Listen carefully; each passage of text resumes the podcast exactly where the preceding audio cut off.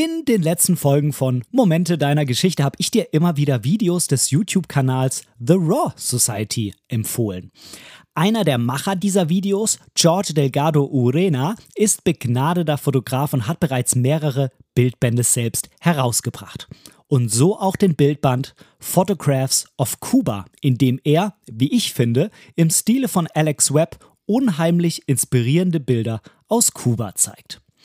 In dieser Episode möchte ich dir nicht nur erzählen, warum es gar nicht so einfach war, an diesen Bildband zu kommen, was meiner Meinung nach du, ich und jeder andere auch von George lernen kann und ich möchte natürlich auch einige seiner Bilder hier in dieser Folge besprechen.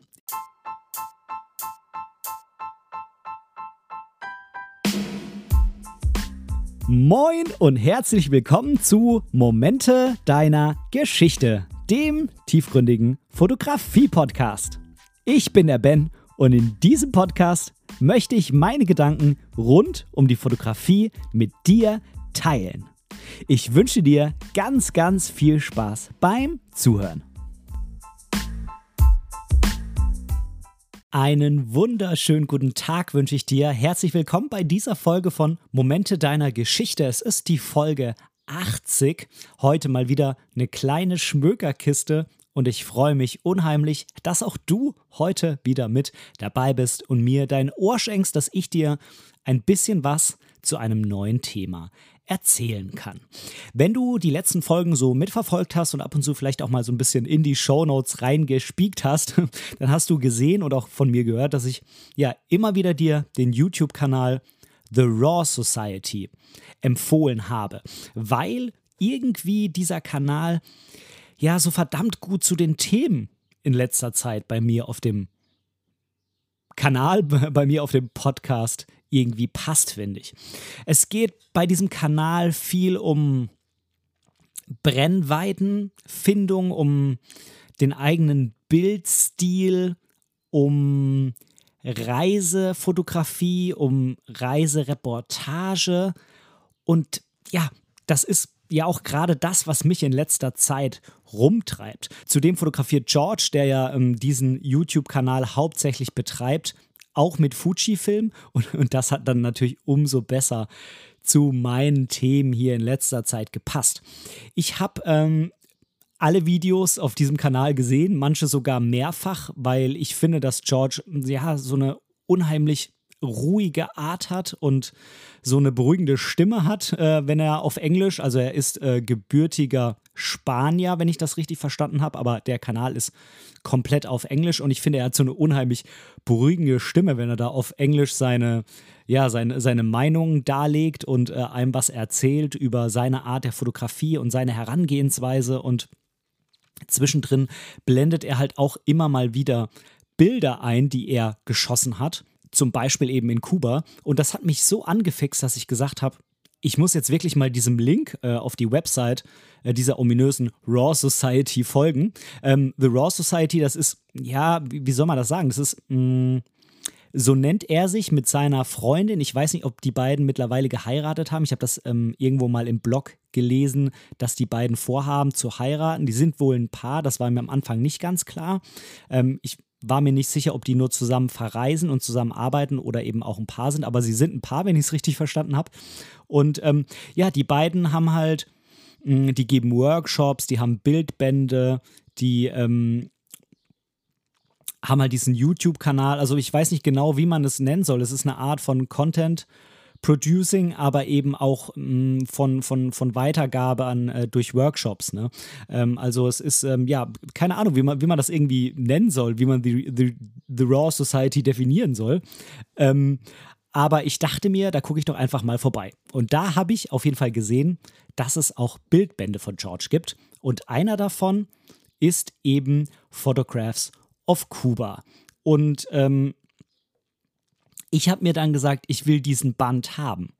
Und man konnte da auch auswählen, wo man den hinhaben will, also irgendwie Europa oder Spanien oder so. Ich habe da natürlich Europa genommen. Also das ist wohl getrennt voneinander, auch wenn jetzt Spanien in Europa liegt, aber es ist wohl einfacher, das nach Spanien zu verschicken, weil er selbst ja auch in Spanien lebt.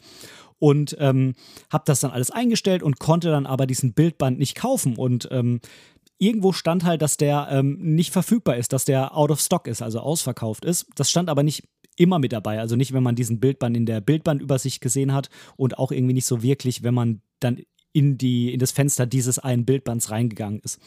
Ja, mich hat das irgendwie mh, mm, genervt, weil ich den unbedingt haben wollte und habe dann einen Kommentar drunter geschrieben. Wenn du den, dem Link zu diesem Bildband äh, folgst, dann äh, siehst du meinen Kommentar auch noch, das ist da noch drunter. Und daraufhin hat sich Christelle, das ist eben seine Freundin oder Frau, hat sich dann per E-Mail bei mir gemeldet, weil ich da halt reingeschrieben habe, ich würde den total gerne kaufen, ob der irgendwie nochmal aufgelegt wird oder so. Dann hat sie mir geschrieben, der ist äh, leider ausverkauft, aber sie könne den für mich nachdrucken lassen. Das hat mich irgendwie so ein bisschen gewundert.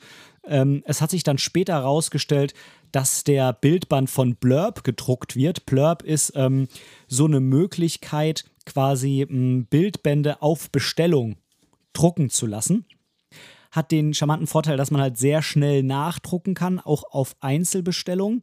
Hat aber den Nachteil, dass es halt relativ teuer ist für das, was man bekommt. Also wenn man jetzt sagt, man ähm, lässt jetzt 100, 200, 300 Bildbände drucken und lagert die halt selbst, dann ist es halt viel günstiger pro Bildband.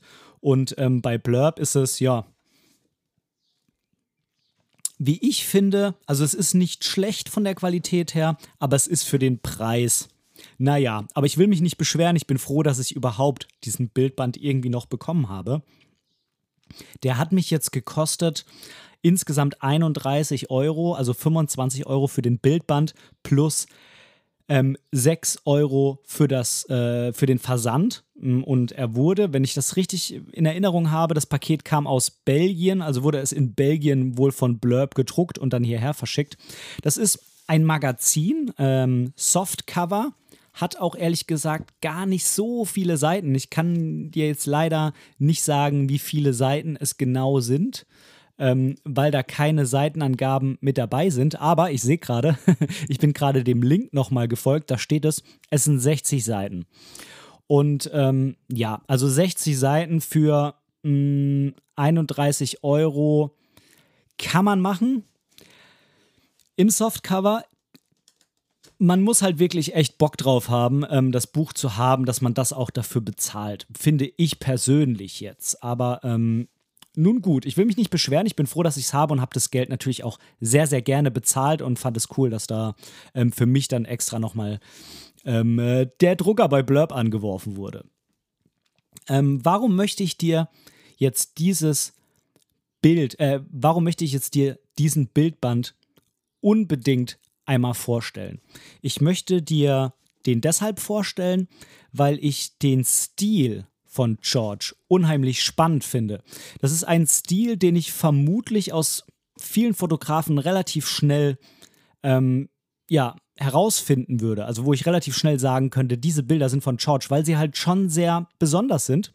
Irgendwie, mh, mm, ja, nicht so kompliziert im ersten Moment, denkt man.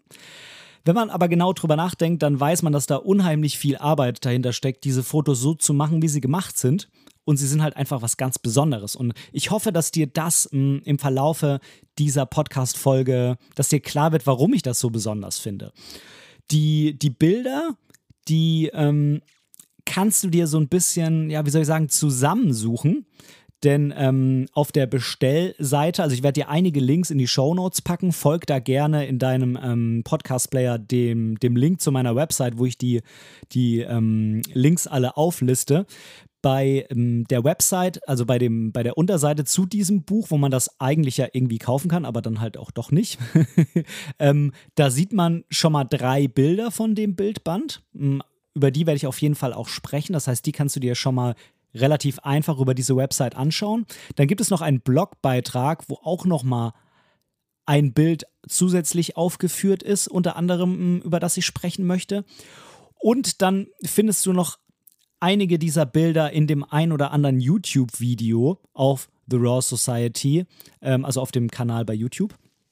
Das heißt, da musst du dich dann ja vielleicht einfach durchklickern oder halt am allerbesten die Videos anschauen, weil ich sie wirklich wärmstens empfehlen kann. Ich finde die unheimlich inspirierend, ähm, unheimlich lehrreich. Ähm, ich muss jetzt natürlich dazu sagen, das klingt jetzt alles hart nach Werbung. Also weder The Raw Society noch George haben irgendeine Ahnung, dass ich diese Folge hier aufnehme. Und ich vermute, befürchte, glaube, dass sie das auch nie so richtig rausfinden werden, weil es ja auf Deutsch ist und die gar kein Deutsch sprechen. Kann natürlich sein, dass die mal ihren Namen eingeben ähm, oder halt George seinen Namen eingibt und diese Folge dann zufällig findet, aber er wird ja, vermute ich, nichts davon verstehen. Von daher, hm, ja. Gut, wer weiß aber, ähm, es ist also keine offizielle Werbung, sondern ich empfehle dir das hier aus tiefstem Fotografenherzen weiter. Was hat mh, hm, George so einen für einen Stil? Also mh, hm, George fotografiert ausschließlich oder zumindest hauptsächlich mit 35 und 50 Millimetern äquivalent auf Fuji. Er ist mit einer X Pro 2 oder X Pro 3, meine ich, unterwegs. Und die allermeisten seiner Bilder entstehen eben mit äquivalenten 35 Millimetern. Warum? Und äh, das weiß ich jetzt natürlich alles von seinen YouTube-Videos, weil er das da dem, dem Zuschauer eben erzählt.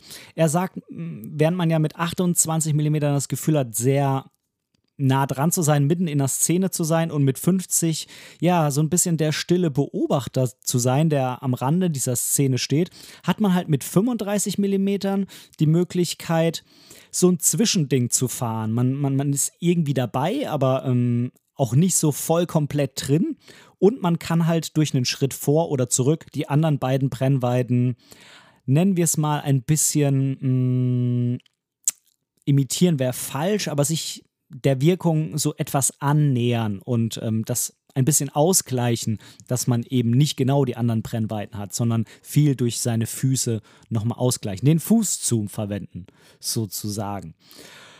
Und ja, das ist ja auch einer der Gründe, warum ich persönlich so gerne mit 35 mm fotografiere, weil du halt sehr vielseitig unterwegs sein kannst. Ähm, vielleicht ganz am Rande nur mal als Info. Ich habe jetzt am Wochenende auch eine Hochzeit fotografiert von äh, der lieben Caro und dem lieben Tobias. Und ähm, da habe ich auch tatsächlich, mh, hm, ich würde sagen, 70 bis 80 Prozent der Fotos mit 35 Millimetern gemacht. Mm, ich hatte für das Gruppenfoto 24, also wir reden hier immer wieder von Äquivalent 24 drauf.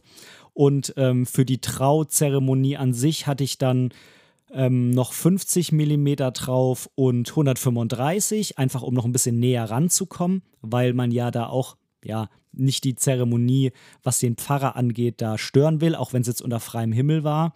Das äh, spielt einem natürlich dann in die Karte, was das Licht angeht im Vergleich zu einer Kirche oder Kapelle. Aber man muss da halt natürlich so etwas Abstand wahren, auch einfach der Höflichkeit halber und die Zeremonie dann nicht stören. Und von daher ähm, habe ich da halt viel mit 135 und 50 fotografiert, auch dann ähm, die Gäste mit 50 ähm, und 135, weil die halt gerade, wenn sie da sitzen und ja, nichts zu tun haben quasi, ab und zu mal was singen und ansonsten halt der Zeremonie lauschen, halt doch sehr aufmerksam sind, wenn man da als Fotograf dann rumrennt und einen sehr schnell mh, bemerken und mit 35 mh, ist man da einfach manchmal diesen Schritt zu nah dran und wird bemerkt.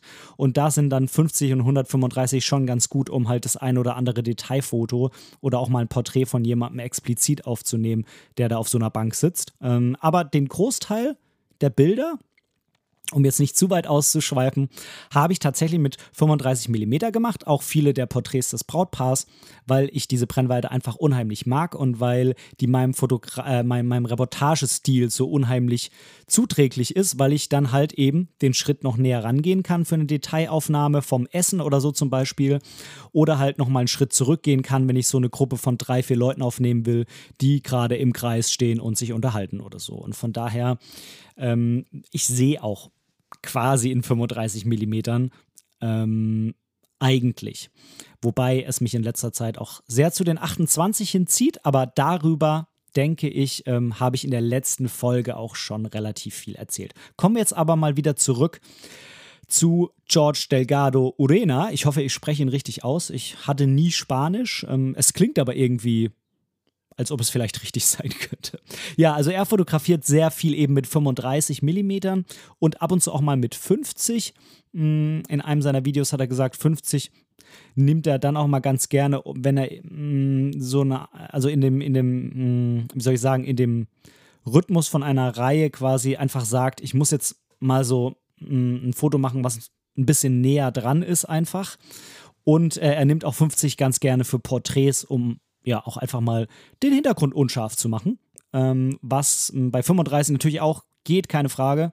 Aber du musst dann halt schon sehr nah ran. Und wenn du halt so eine gewisse Distanz doch noch ähm, wahren willst, dann vielleicht doch eher 50. Aber da gibt es ja diverse Ausführungen darüber, wann man jetzt irgendwie was nimmt und wann man was nicht nimmt. Ähm, also das ist schon mal der eine Punkt, ähm, warum ich das sehr spannend finde. Und ähm, zum anderen ist er, wie ich finde, mm, gerade was das Thema Layering angeht, wirklich begnadet. Das muss man einfach mal so sagen, wie es ist. Layering, falls du es noch nicht gehört hast, ist das Arbeiten mit verschiedenen Ebenen auf den Bildern. Also, dass du immer wirklich versuchst, was direkt in den Vordergrund zu nehmen, was in den Mittelgrund zu nehmen, was in den Hintergrund zu nehmen. Ähm, das Hauptmotiv ist dann meistens im Mittelgrund. Mm. Und mm, du versuchst einfach durch diese verschiedenen Ebenen einmal so eine Tiefe im Bild zu zeigen, was jetzt die Bildwirkung angeht. Zum anderen aber halt auch noch mm, die Geschichte zu erweitern, die du erzählst. Also mh, mm, du zeigst halt nicht nur irgendeine Szene, wie sie da so ist, sondern du nimmst noch was mit in den Vordergrund, ähm, was einerseits halt mega cool wirkt, weil es halt so nah an dir dann dran ist mit 35 mm. Wenn du da was sehr krass im Vordergrund hast, bist du da halt auch echt sehr nah dran. Ähm, und zum anderen kannst du halt auch ja, so einen Bezug zwischen den verschiedenen Ebenen herstellen oder eben den Bildbetrachter mh, mm, dazu bringen, dass er selbst irgendeinen Bezug in seinem Kopf da zusammenspinnt, egal ob du den so gemeint hast oder nicht, sondern ähm, es regt einfach zum Nachdenken an. Und dieser Stil, der erinnert mich persönlich sehr an Alex Webb, wobei ja George das auch mh, mm, in mehreren seinen Videos anspricht, Alex Webb. Mh, mm, und ich glaube, das ist auch ein sehr großes Vorbild, dass Alex Webb ein sehr großes Vorbild für ihn ist. Und das merkt man an den Bildern. Er versucht auf jeden Fall stark in diese Richtung zu gehen und ich finde, dass er das auch ziemlich gut macht. Ich weiß nicht, ob du Alex Webb kennst. Auch da habe ich auf jeden Fall einen Link für dich äh, in den Show Notes.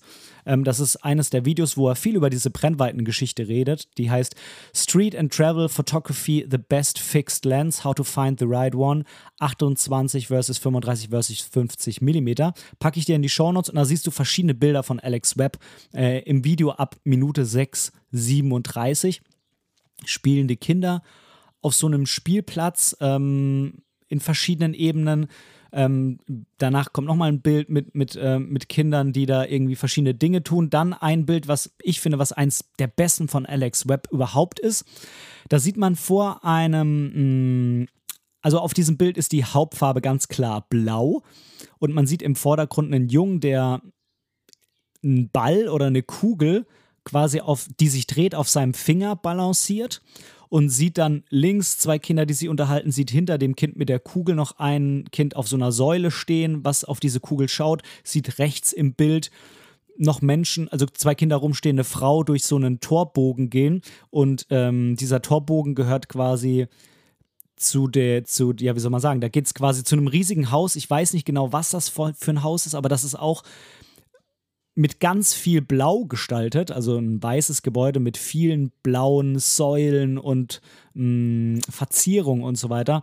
Schau dir das Bild einfach mal an, das ist für mich eines der absolut prägendsten Bilder von Alex Webb. Und dann gibt es auch noch ein anderes Bild, wo mh, mm, mit so Schatten gearbeitet wird. Also da sieht man im Vordergrund links einen Mann, der so eine Zeitschrift vor seinen Kopf hält. Rechts sieht man ein Pärchen, was gerade angelehnt an so eine Säule kuschelt. Und im Hintergrund sieht man nochmal den Schatten von einem Mann, der sein Kind auf dem Arm trägt. Das ist grafisch unheimlich spannend gemacht.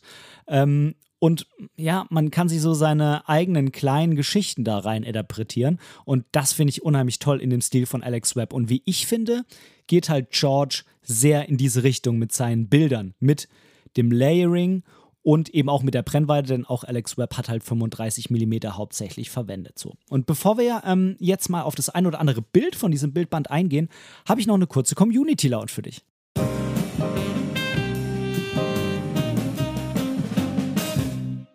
Mir hat der liebe Wilhelm eine E-Mail geschrieben und bezieht sich dabei auf die Podcast-Folge 78. Da ging es ja um Krisen und Kriegsfotografie. Und Wilhelm hat mir Folgendes geschrieben. Lieber Benedikt, auch wenn schon wieder eine Woche hinüber ist, möchte ich dir dennoch ein paar Worte zur letzten Folge schreiben. Ich finde, du hast das Thema Kriegsfotografie bzw. Journalismus im Krieg sehr gut aufgegriffen. An deiner Stelle hätte ich mich auch über verallgemeinernde Äußerungen zur Kriegsfotografie geärgert. Ich bin ja Lehrer, Politik und Philosophie und habe in meinem letzten Philosophiekurs das Thema Kriegsfotografie behandelt, sodass ich selbst auch noch einmal einen tieferen Einblick erhalten habe. Sicherlich gibt es auch Fotografen, die nicht das nötige Fingerspitzengefühl haben, eine Situation richtig zu bewerten und dann einfach zu nah dran sind. Aber man muss ja eins bemerken, die Zivilgesellschaft benötigt die Bilder vom Krieg um jeden Tag, trotz des Risikos des Abstumpfens, an den Schauer des Krieges erinnert zu werden. Außerdem dokumentieren Kriegsfotografen auch den Krieg als Verbrechen. Die Fotos sind letztendlich auch Beweisfotos von einem Tatort. Das darf man meiner Meinung nach nicht unterschätzen. Viele Grüße, Wilhelm. Wilhelm, vielen, vielen lieben Dank für diese Nachricht. Ähm, es freut mich unheimlich, dass dich die Folge ähm, sehr beschäftigt hat. Äh, und zwar insofern beschäftigt hat, dass du dich auch hingesetzt hast und mir eine Antwort geschrieben hast, die, wie ich finde, eine super Länge hat und ähm, auch mega gut sich nochmal mit dem Thema auseinandersetzt. Mich würde nochmal interessieren, habe ich es denn jetzt mit meiner Folge geschafft, dich überhaupt erst zu diesem Thema äh, als Lehrer in diesem Philosophiekurs zu bringen? Oder hattest du das Thema sowieso schon als Thema und ähm, das war jetzt quasi Zufall, dass ich das jetzt auch nochmal behandelt habe. Das würde mich nochmal sehr interessieren. Ähm, selbst wenn es äh, nicht mein, äh, mein Mitwirken war, dass du das behandelt hast, freut es mich natürlich trotzdem unheimlich, dass ähm, ich dann mit der Folge, mh, hm, ja, wie soll ich sagen, nochmal einen Nerv von dir getroffen habe. Ähm, und äh, falls ich mit dem, mit dem Thema beitragen konnte, freut es mich natürlich noch umso mehr, denn ich finde es sehr, sehr toll, in der Schule ähm, bei, ähm, bei, bei jungen Menschen solche wichtigen Themen noch zu behandeln. Denn ich möchte mich jetzt nicht über Lehrpläne oder sowas aufregen, aber es ist schon oft so, dass man das Gefühl hat, dass viele Dinge in der Schule behandelt werden, die mh, mm, erstmal nicht ganz so wichtig im Leben sind nach der Schule, gerade wenn wir dann in ganz, ganz tiefe Bereiche von irgendwelchen Fachfächern gehen. Und ich finde gerade solche Themen, wo man sich wirklich mal mh, ja, wirklich mit Inhalten des täglichen Lebens auseinandersetzt. Denn ähm, es ist zwar nicht Daily Business, äh, irgendwo im Krieg zu fotografieren, aber es ist schon Daily Business, dass man eben mit solchen Bildern über die Medien konfrontiert wird. Das finde ich unheimlich toll und finde ich ganz, ganz toll, wenn es da Lehrer gibt, die sich so eine Mühe machen, weil ich weiß, wie, ähm, wie aufwendig das ist, Unterrichtsstunden vorzubereiten. Und ich weiß, dass es da sehr von den Lehrern abhängt, wie gut Themen behandelt werden. Ob die eben behandelt werden, dass sie behandelt sind oder ob sich eben, ja, jemand, der lehrt, sehr mit dem Thema beschäftigt und ob es demjenigen sehr am Herzen liegt, auch wirklich was rüberzubringen, was nachhaltig in den Köpfen der Schüler auch noch mh, mm, verarbeitet wird und mit dem sich vielleicht sogar freiwillig noch beschäftigt wird. Also vielen Dank für deine E-Mail, Wilhelm.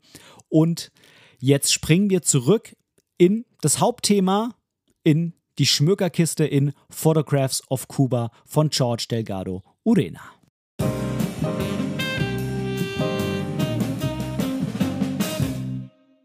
Zu dem Buch an sich habe ich ja schon einiges gesagt und jetzt möchte ich noch mal ein paar Bilder kurz besprechen.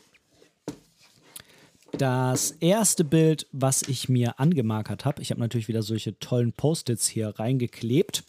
Das erste Bild ist ein Bild, mm, das zeigt im Vordergrund mm, eine, eine Halle, die relativ schlicht aussieht. Da hängt ein, ja, es ist kein Boxsack, sondern es ist so, ein, so, ein, so eine kleine, ich weiß ehrlich gesagt nicht, wie es heißt, und das als ähm, ehemaliger Kickboxer ist eigentlich schon traurig. Es ist so eine, ein, eine kleine Kugel, auf die man einhauen kann. Es ist kein richtiger Boxsack, sondern so eine kleine Kugel. Ähm, die ist ähnlich gemacht wie ein Boxsack, also Material, was gefüllt ist, wo man dagegen hauen kann, aber das ist hauptsächlich da, um, um die, die, die Fäuste und die Ar Unterarme und die Schultern aufzuwärmen. An, an diese kleinen Dinger wird da etwas häufiger draufgehauen in schnellerer Abfolge, einfach zum Aufwärmen. Und ähm, ja, ich weiß nicht genau, wie es heißt, ist aber auch egal. Und dann sieht man rechts in dieser, äh, sieht man rechts das ja, das ist so ein Durchgang, wahrscheinlich ein geöffnetes Tor von dieser Halle. Da kann man quasi rausschauen. Das ist so eine kleine kubanische Straße. Da läuft gerade eine junge Dame entlang. Und ähm, das Bild ist halt, wie ich finde, deshalb so cool, weil diese zwei Sachen quasi nebeneinander passieren, beziehungsweise ja, leicht hintereinander, aber für den Bildbetrachter eben nebeneinander. Und man hat halt diese zwei komplett voneinander getrennten Ebenen. Einmal hat man diesen Boxer, der ähm, ja, in, in dieser, ich würde schon fast irgendwie als Garage bezeichnen, ähm, auch wenn da so gar nichts drin ist, aber es sieht halt mh, ja so kubanisch aus, also nicht so mega krass ähm, toll hergerichtet, sondern einfach ja so schlicht halt. Da ist halt nichts außer äh, ein Stuhl, äh, diesem Boxer und dieser Vorrichtung da. Und halt draußen die Frau, die da vorbeiläuft, finde ich irgendwie eine finde ich irgendwie eine total coole Situation, weil das einfach so parallel voneinander äh, läuft, als ob das so das Normalste der Welt ist. Aber für uns jetzt als, als Westeuropäer ist es das halt eigentlich gar nicht. Und äh, deshalb finde ich das Bild so verdammt cool. Genau. Gehen wir mal zum nächsten Bild. Das ist ein Bild, das ist auf einem Schiff aufgenommen. Ich glaube, dass es ein Schiff ist. Es könnte jetzt natürlich auch mh, mm, so eine Art Hausboot sein oder so ein Restaurant, was auf Stelzen gebaut ist. Aber ich nehme einfach mal an, dass es ein, ein Schiff ist, ein Boot ist. Man sieht da mh, mm, durchs Fenster durch an Land, wo verschiedene Gebäude abgebildet sind. Man sieht im Hintergrund auch auf diesem Boot eine Frau, die das Fenster rausschaut und äh, sich auch ja etwas in der Scheibe da spiegelt. Aber besonders spannend finde ich, dass im Vordergrund halt noch eine Hand aufgenommen ist, die ähm, ja auf die Kante des Fensters greift, auf die Kante des offenen Fensters. Und das ist halt, das gibt halt dem Bild so eine unheimliche Tiefe und das ist das, was ich ähm, auch gemeint habe vorhin mit dem Layering, mit den verschiedenen Ebenen, weil natürlich hätte man die Kamera einfach aus dem Fenster halten können, dann wäre man ja wahrscheinlich sogar noch 1,50 Meter näher am, äh, am Wasser und äh, an Land gewesen.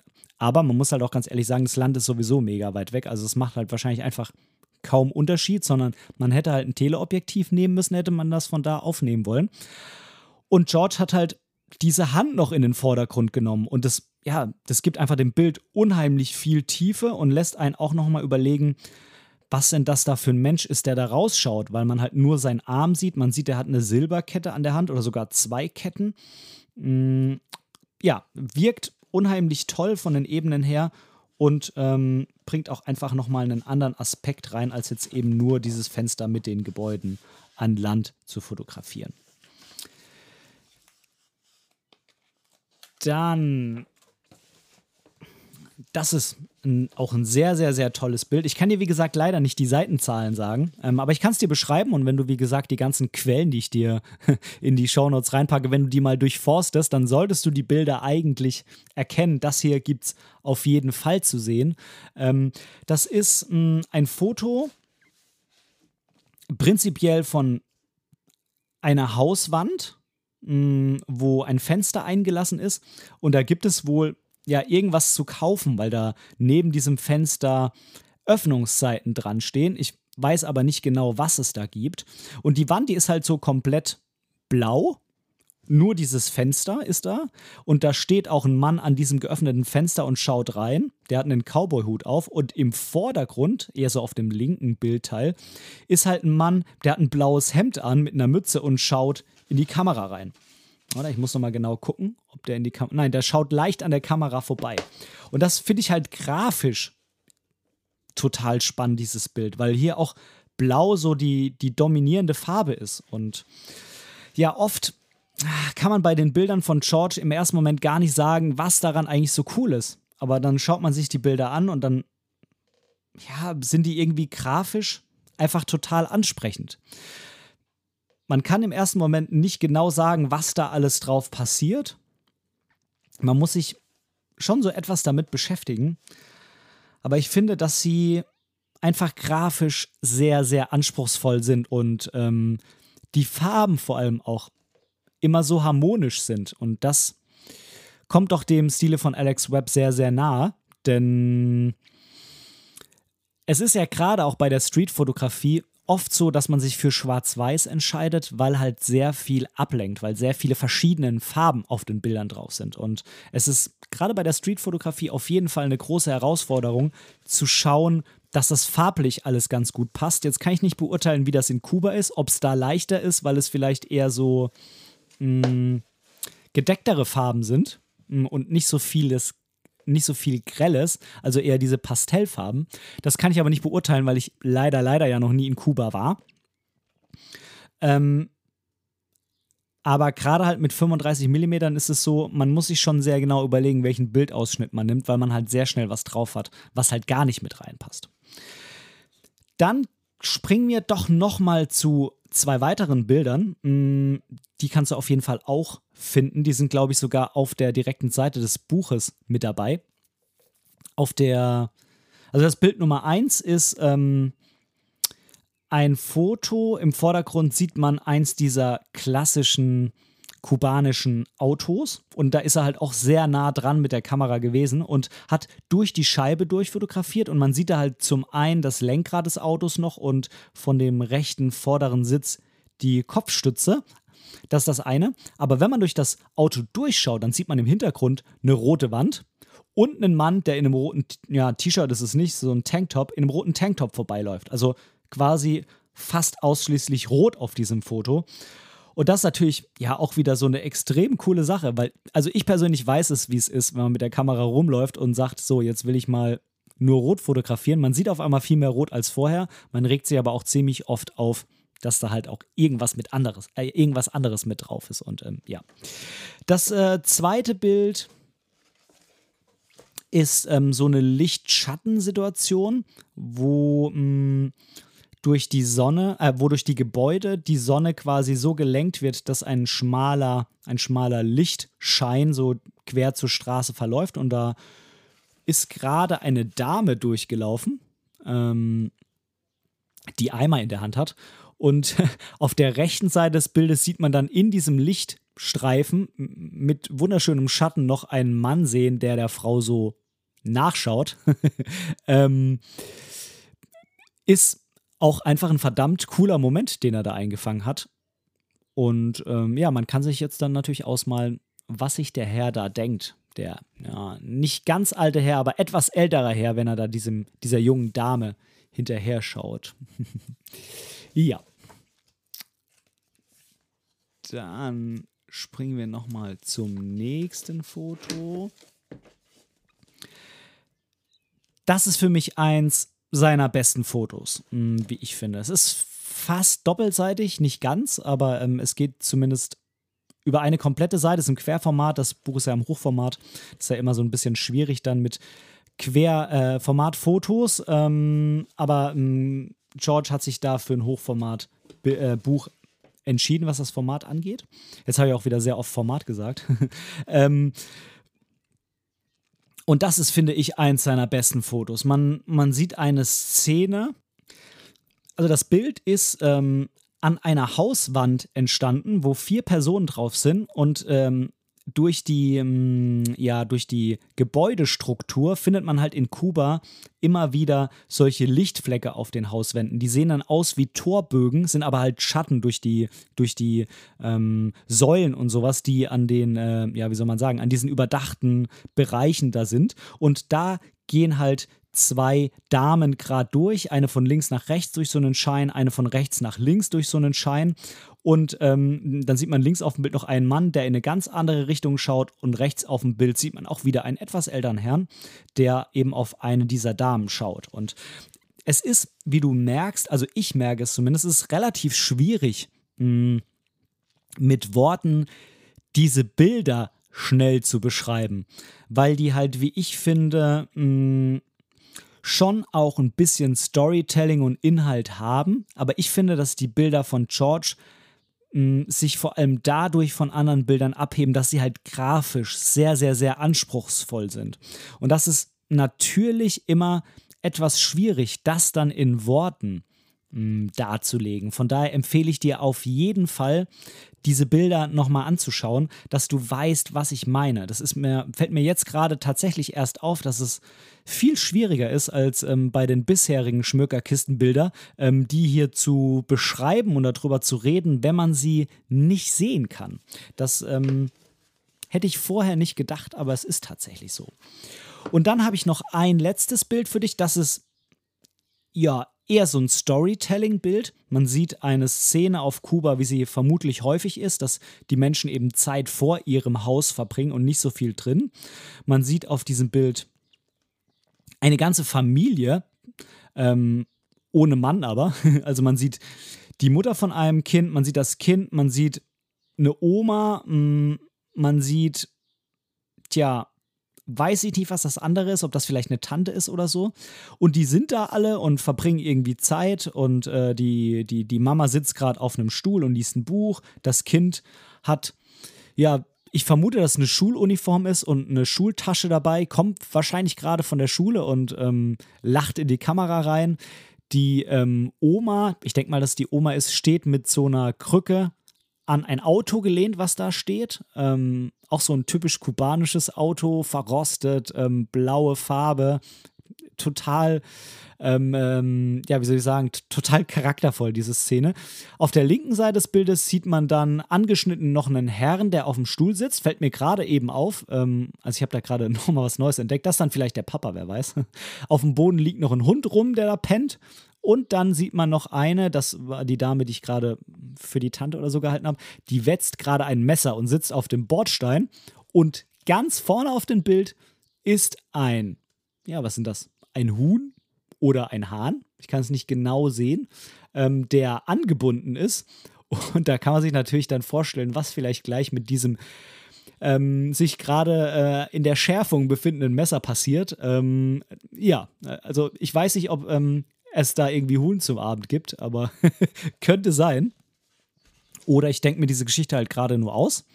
Aber das ist ja bei vielen Fotos, wenn sie nicht fotojournalistisch im eigentlichen Sinne sein sollen, gerade das Schöne, dass man halt da auch was reininterpretieren kann, was vielleicht gar nicht so war.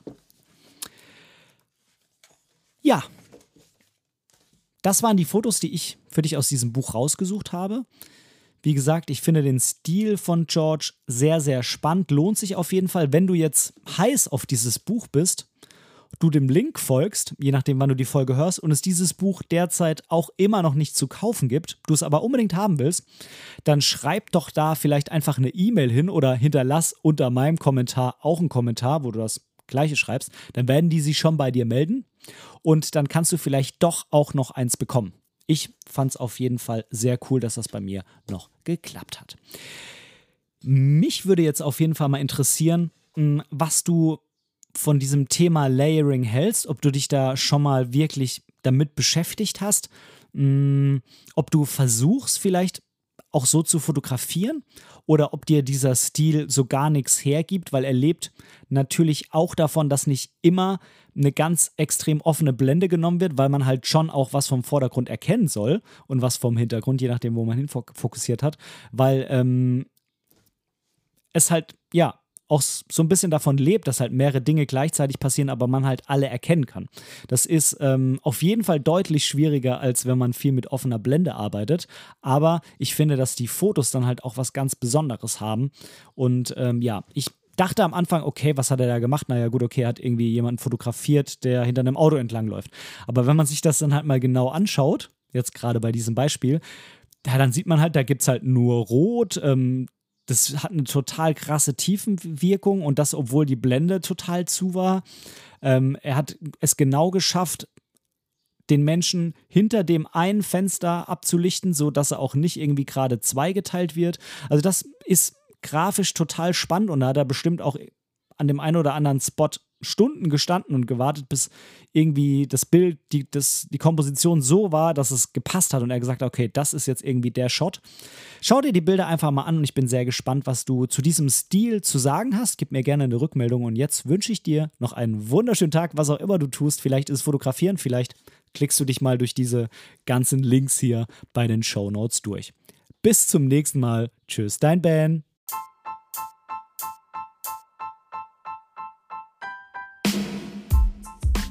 An dieser Stelle möchte ich Danke sagen.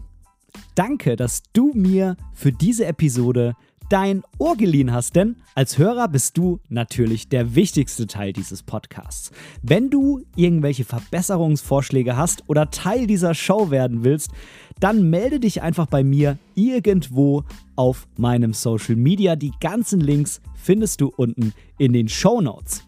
Außerdem würde es mich unheimlich freuen, wenn du mir bei Apple Podcasts eine positive Bewertung für diesen Podcast geben könntest und vielleicht sogar ein kleines Kommentar hinterlässt.